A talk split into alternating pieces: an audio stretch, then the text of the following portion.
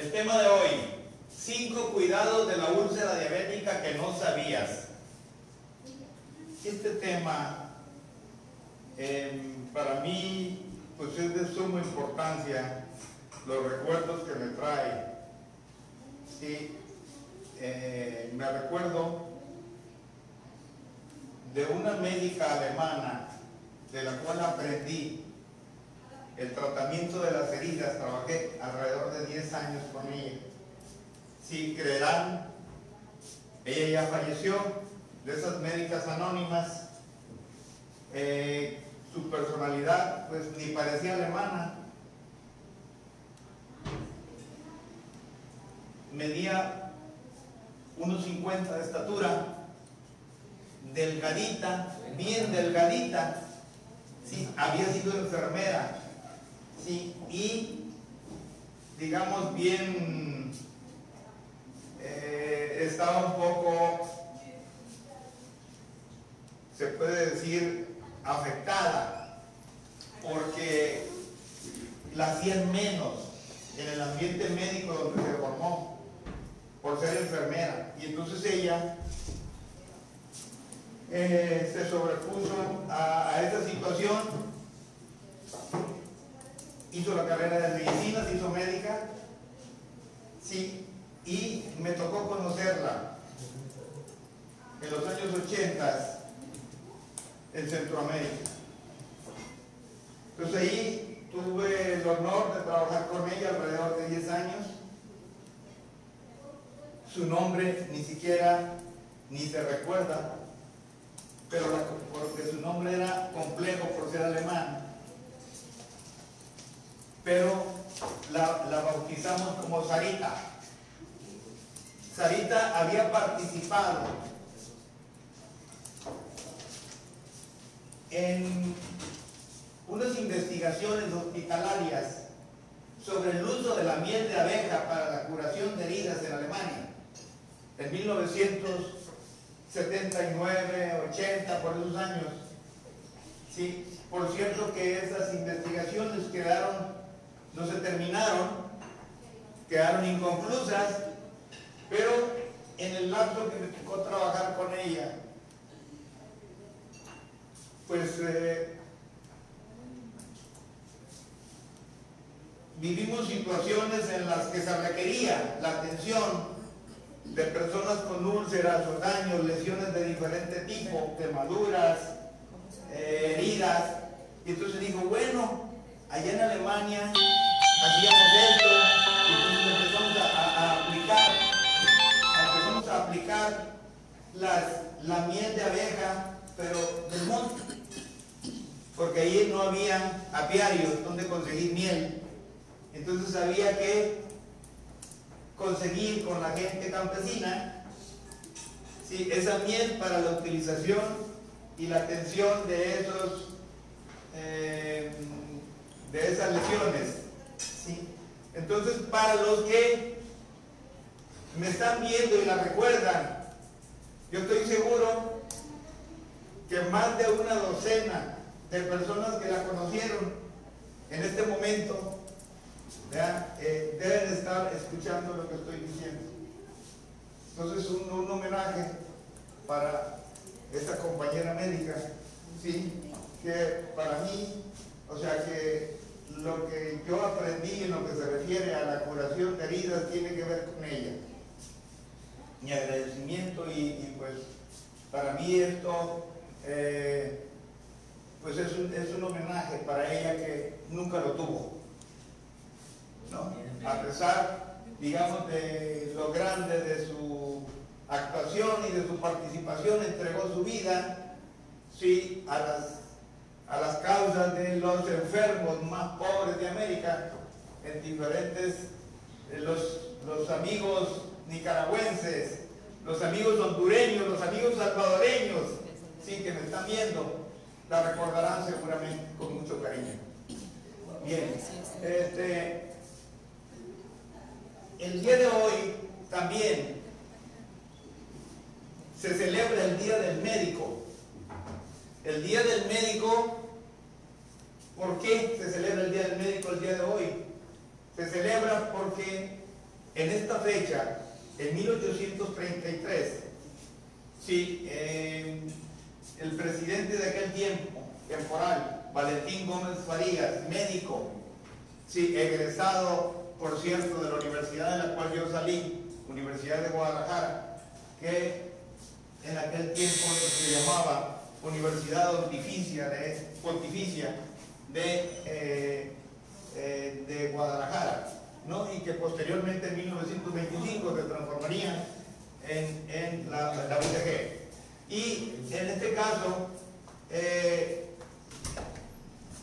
se inauguró en 1833 el establecimiento de ciencias médicas sí, en la Ciudad de México por Valentín Gómez Farías y en, esta, en ese momento se fusionaron las dos carreras previas que existían desde 1500, 1578 se abrieron las escuelas médicas de la Universidad Pontificia por eh, el primer obispo de México, Fray Juan de Zumárraga, ¿lo recordarán?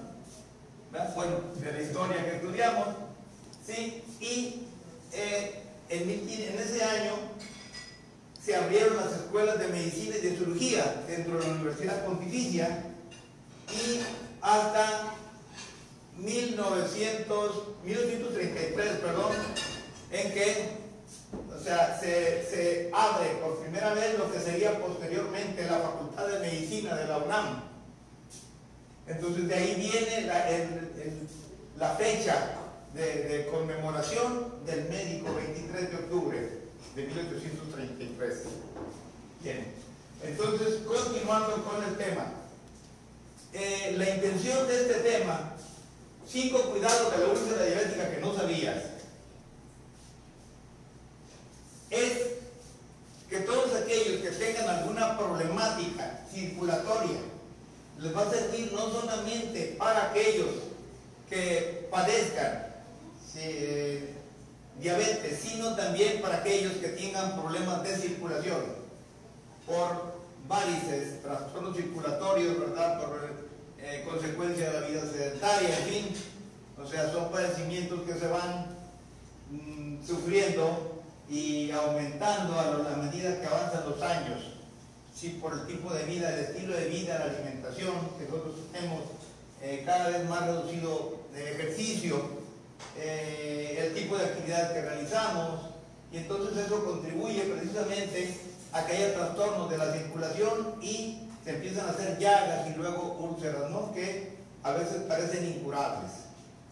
¿Sí? Entonces, en ese sentido, eh, vamos a hablar de los cinco cuidados principales. El primero sería el de la circulación. Este, este, problema de la circulación solamente se puede resolver si vemos la raíz de la problemática. ¿Por qué hay un trastorno circulatorio? Hay un trastorno circulatorio porque hay una inflamación. Una inflamación y además una dificultad en la circulación por el engrosamiento o por la viscosidad de nuestra sangre. Y eso normalmente tiene que ver ¿sí? con los niveles de azúcar alta.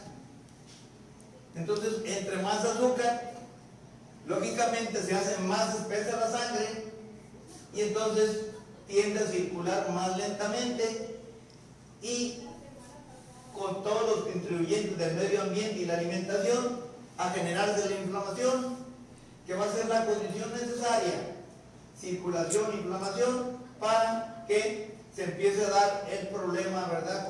A veces con eh, cualquier rasponcito, eh, cualquier eh, rasguño, cualquier incidente, cualquier tope, y entonces se empieza, a, se empieza a, generar ese problema, sobre todo cuando se logra, se, digamos, se llega a contaminar, ¿no?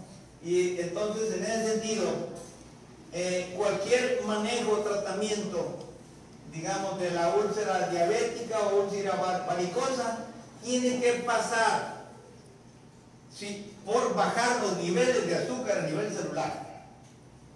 Estoy hablando niveles de azúcar a nivel celular. No necesariamente, digamos, niveles de azúcar en sangre. ¿Por qué? Porque quizá el 50% de las personas que tienen problemas de circulación no tienen niveles de azúcar elevados en sangre. Pero está el trastorno circulatorio. ¿Por qué? Porque los niveles de azúcar a nivel celular están aumentados. Y eso se ve muy claramente por medio de estudios.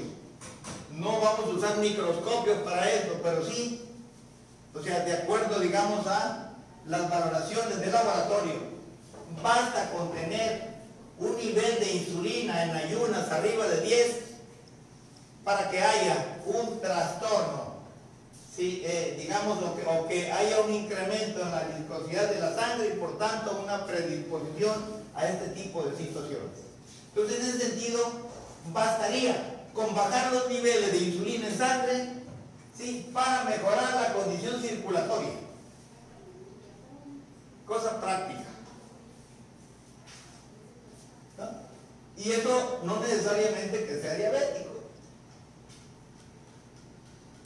Si quizás se pudiera ubicar en los niveles de diabético o una predisposición, ¿no? ¿Por qué? Porque ya tienen niveles elevados de insulina, lo cual nos indica que hay un exceso de azúcar a nivel celular.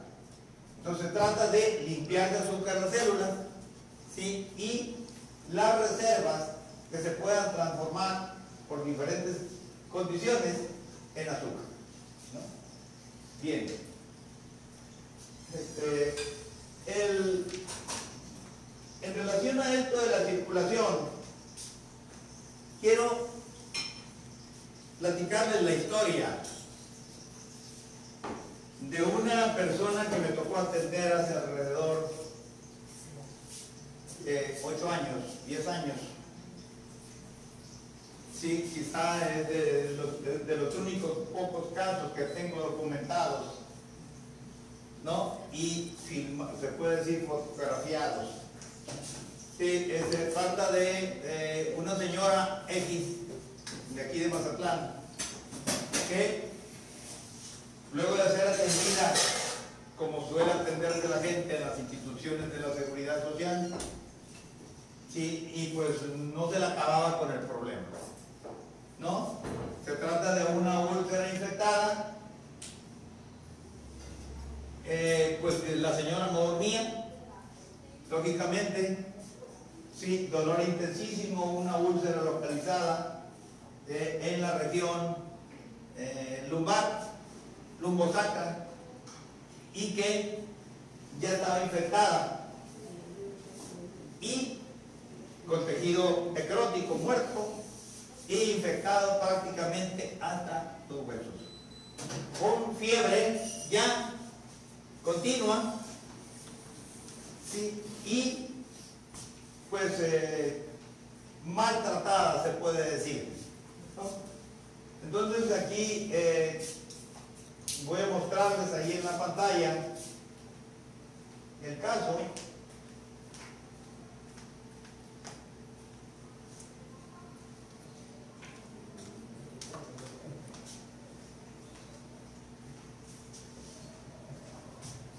Como verán,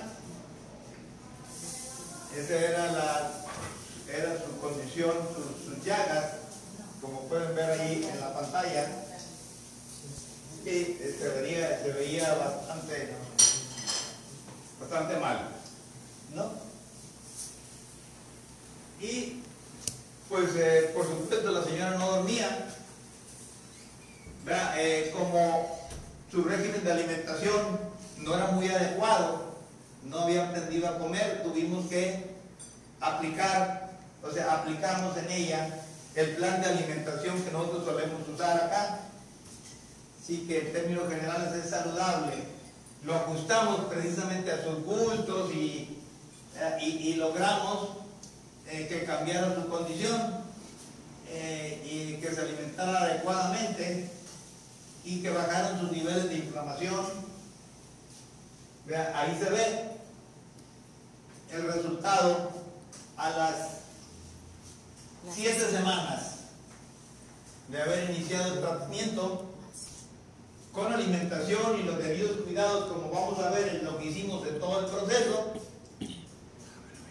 Y, claro, quiero mencionar que algunas de las cosas que, que estoy incluyendo yo en los cuidados de la úlcera diabética no los aplicamos con ella. Fue parcial. Habrá que reconocerlo porque en ese entonces no teníamos el saber y conocimiento que pudiéramos tener ahora. ¿Sí?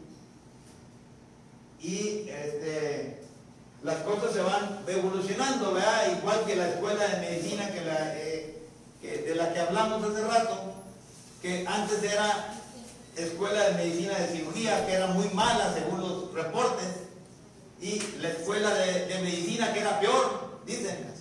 Y entonces lo que hicieron fue juntar las dos ¿sí? y que saliera un producto de más calidad ¿no? en la formación de los profesionales de la salud, de la medicina. ¿no? Y así es como se dio y se formó la, carrera que va a ser la, la digamos, el, el, ante, el anterior, el proyecto anterior a lo que serían las escuelas de medicina actuales, sobre todo de la UNAM y la UDG en Guadalajara. Bien, entonces, el, el, problema de la circulación ya vimos cómo resolverlo. ¿Sí? De manera simple. Vamos a ver cómo hicimos para el problema infeccioso. Hay que desinfectar eso. O sea, es muy fácil perder la vida por una infección de ese tipo, sobre todo cuando la infección ya tocó hueso. Y eso cualquier médico lo sabe. Y pues, eh, o sea, puede haber una intoxicación repentina, mortal, por la infección en sangre. ¿no? Y entonces aquí había que contrarrestar precisamente en primer lugar esa, esa condición, esa situación desfavorable. Y entonces ahí, en ese sentido, in, indispensable, había que utilizar. Yo soy un crítico del abuso de las medicinas, pero en este caso había que usarlas. Había que usar las medicinas de farmacia por un tiempo determinado hasta contrarrestar. Para eso sirve. Para usarse y no para abusarse. ¿No? Y entonces hicimos una combinación, un cóctel antibiótico extraordinario, como usualmente no se hace. Yo veo en los tratamientos de todas las personas que padecen y usan un antibiótico y lo usan meses y a veces años. En estos casos hay que usar, o sea, ocupamos ante una invasión de ese tipo, infecciosa, una bomba. ¿Sí? Y entonces eh, ahí es de elaborar el cóctel conveniente y ver los resultados y medirlos día con día. Entonces aquí eh, no es fácil hacer, estar haciendo estudios para ver qué, pero hay investigaciones, es cosa de estudiar y ver actualmente cuál es el cóctel de antibióticos que ha tenido mejores resultados en el mundo para este tipo de problemas infecciosos. Y entonces, aplicarlo, ¿no? Y entonces toda vez que no haya intolerancia por parte del enfermo, sí, adelante hasta solucionar. Y normalmente, usamos eh, medicamentos que son tóxicos para el hígado, para el riñón, pero en este caso tenemos que usarlos. ¿Por qué? Porque se nos va la vida de esa persona. ¿No? Y entonces aquí este, hicimos una combinación de antibióticos en donde combinamos algo así como ciprofloxacina, clindamicina, este, metronidazol. Estoy hablando de ese tiempo, no todos los casos son iguales. Aguas, esta no es una receta para todos, ¿no? Pero en el caso de ella no resultó. Pero además, lo que hicimos es combinarla con una atención de medicina natural. ¿Qué fue lo que usamos para la desinfección interna? ¿Qué creen? Algo que se encuentra en los supermercados. ¿Qué? Para desinfectar. El. Ay, vinagre. Vinagre. Bicarbonato. ¿No? Vinagre. ¿No? Soluciones de plata. Soluciones de plata, lo que se usa para desinfectar vegetales. Y entonces usamos eso y con jeringa, meter la jeringa dentro. O sea, había que retirar todo el tejido muerto y empezar a bombardear con solución de plata. Entonces, en ese tiempo, yo ya había conocido eh, lo que es el antibiótico más usado por los pobres del mundo. ¿Sí? Un producto que es proscrito, prohibido en los Estados Unidos, pero que tiene uso principalmente en los países pobres como África. África y América Latina, fundamentalmente donde más se utiliza, ¿verdad? El famoso MMS. Que han salido artículos últimamente de que es tan dañino que no sé qué, pero la verdad es que tiene su utilidad en múltiples infecciones, tanto virales, para lo cual no hay medicinas de farmacia, este, parásitos. En África se utiliza hasta para paludismo, dengue, chikungunya, citomegalovirus, herpes. Y comprobado que es de gran utilidad. Como en todo, ¿verdad? Cuidado con el abuso. Entonces, aquí, ¿qué es lo que hacíamos? Los lavados eran con sales desinfectantes de vegetales, sales de plata y el MMS. Y entonces así es como obtuvimos el resultado. Entonces, una vez, miren, el olor llegaba de la señora esa, yo iba a verla a su casa, porque no podía moverse. Este, pero el olor llegaba eh, a 30 metros. El mal olor. Perdidos. La familia no soportaba el ambiente, el olor del ambiente. Y entonces ahí esa fue la guía principal para ver la resolución de su padecimiento. Porque tampoco había tantos recursos como para hacerle múltiples estudios de diferente tipo. Entonces había que hacerlo con lo que se contaba. Y tuvo una solución feliz al cabo de siete semanas. Entonces, eso para ese caso, para mí significó, después de eso, de ese caso, no sé, he resuelto tal vez unos 10 más, pero en realidad, digamos, toda la enseñanza de la doctora Sarita, la compañera que tuve en Centroamérica, sí, ahí lo apliqué. Más aparte algunos conocimientos eh, bueno, en el proceso, digamos, vamos a ver después cómo utilizamos otras cosas naturales. Pero la desinfección fue resuelta de esa manera. Sí, entonces aquí, eh, otra cosa que usábamos para el lavado en la desinfección era solución salina. Ahorita les sugiero que en lugar de solución salina usemos sal de mar. Digo, agua de mar, ¿no? ¿Sí? Agua de mar diluida en forma de solución salina, la proporción aproximada suficiente. ¿Y por qué agua de mar? Porque tiene, el, agua de mar tiene, eh, aparte, digamos, de, los, de todos los minerales, eh, acuérdense que ahí está el origen de la vida humana, ¿sí? en el mar. Y entonces eh, ahí vamos a encontrar los nutrientes, minerales necesarios para el organismo y además sustancias propias del mar que acuérdense que dieron el origen a la vida.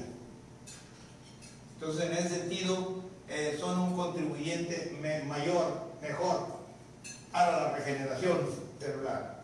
¿no?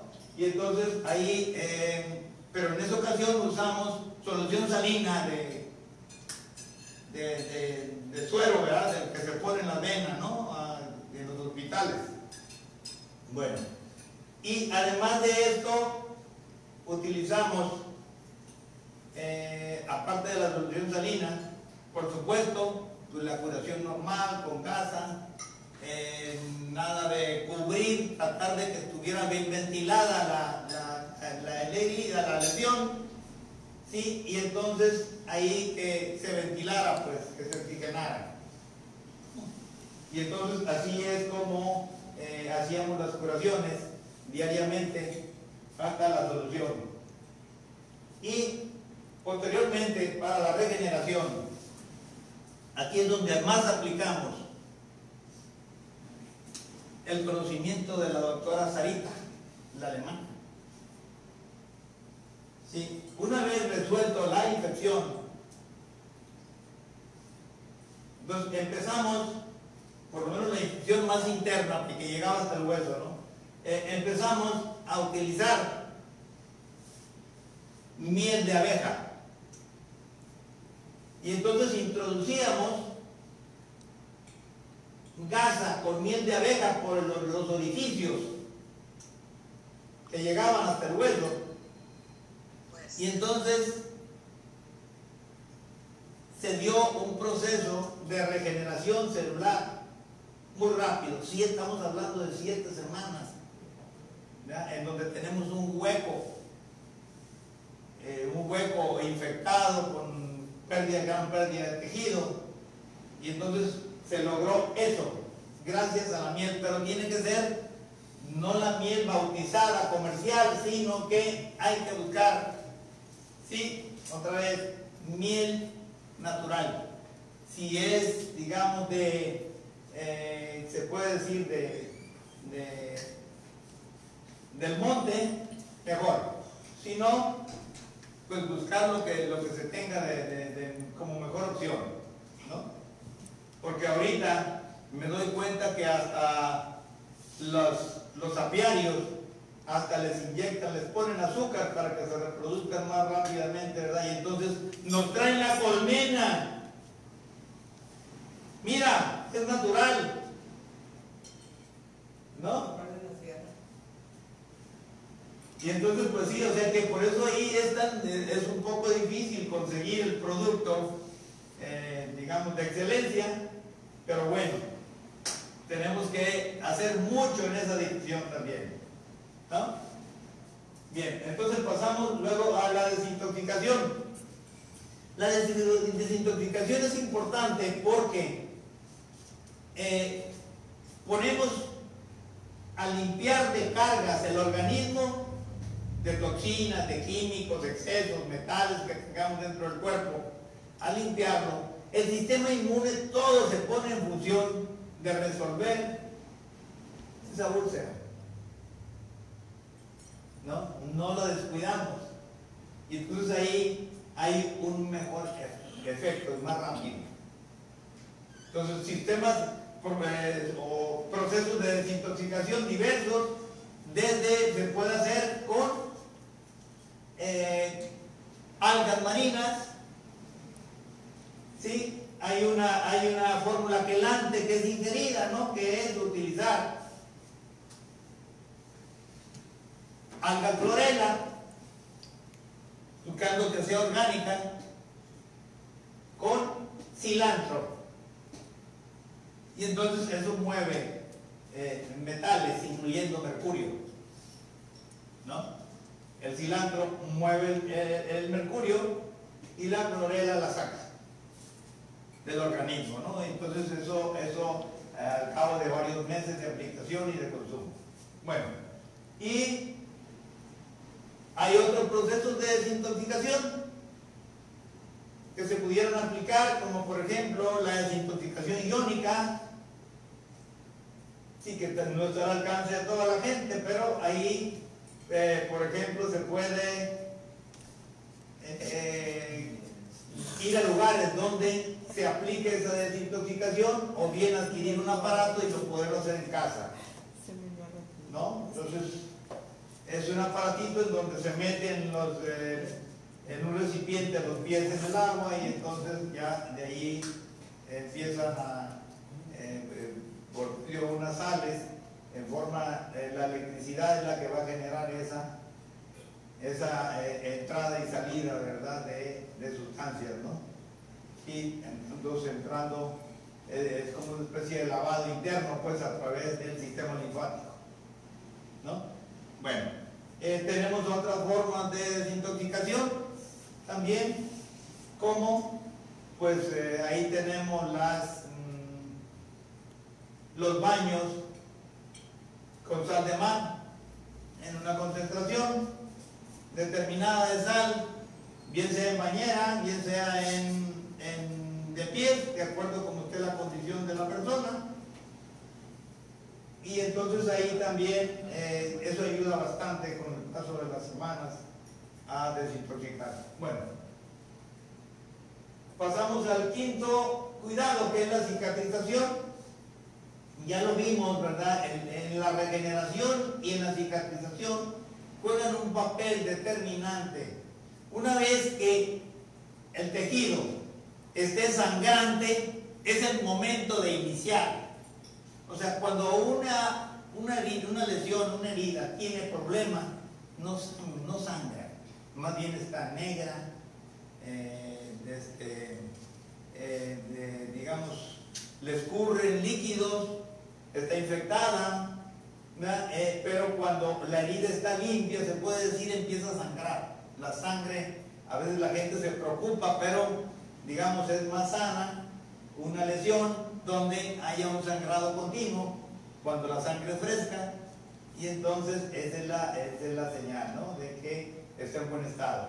Entonces una vez que empieza a sangrar, incluso en las curaciones procuramos que el tallado con la gasa sea lo máximo posible que pueda aguantar la persona para solucionar con mayor rapidez el problema.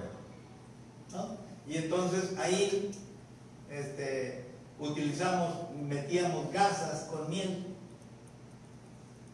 y curación diaria.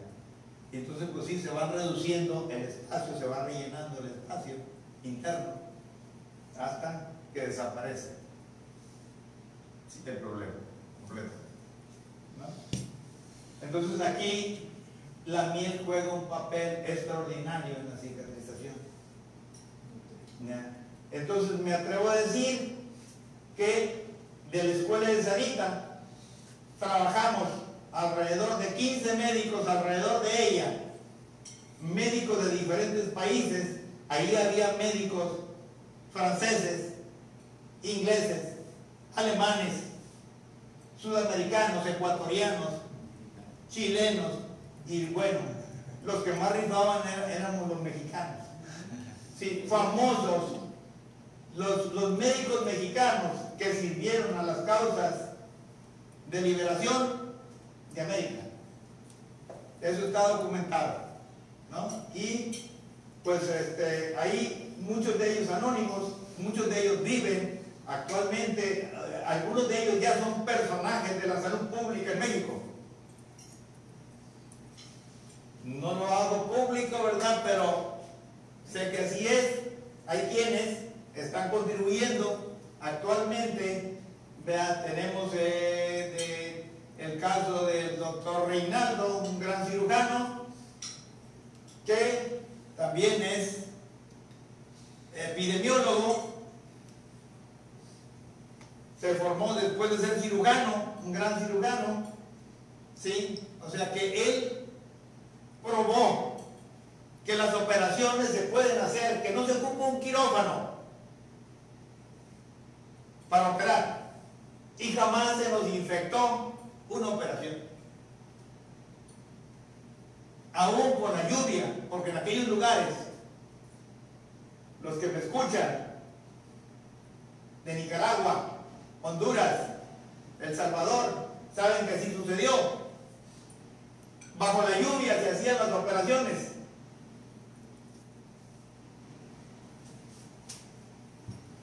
Pues los sueros, los sueros los fabricaba la doctora Sanita en una olla presto. Solución salina, solución glucosada.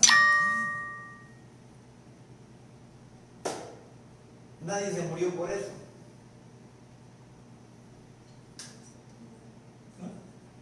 Entonces, eh, digamos, por eso extraordinario, digamos, este, la labor de estos médicos y pues eh, para todos ellos un saludo, los que me están viendo o me van a ver, eh, un abrazo para todos ellos, ¿no? Tenemos el otro caso, aquí hay varios médicos mexicanos del Estado de México, de eh, tenemos a la doctora Clara, que también se tiró sus varios años allá. Actualmente, ¿verdad? Que es, digamos, dirigente, una de las dirigentes eh, de la salud en el Distrito Federal. Sí, un saludo a ella también. Bien, entonces aquí con eso terminamos el tema. Muchísimas gracias.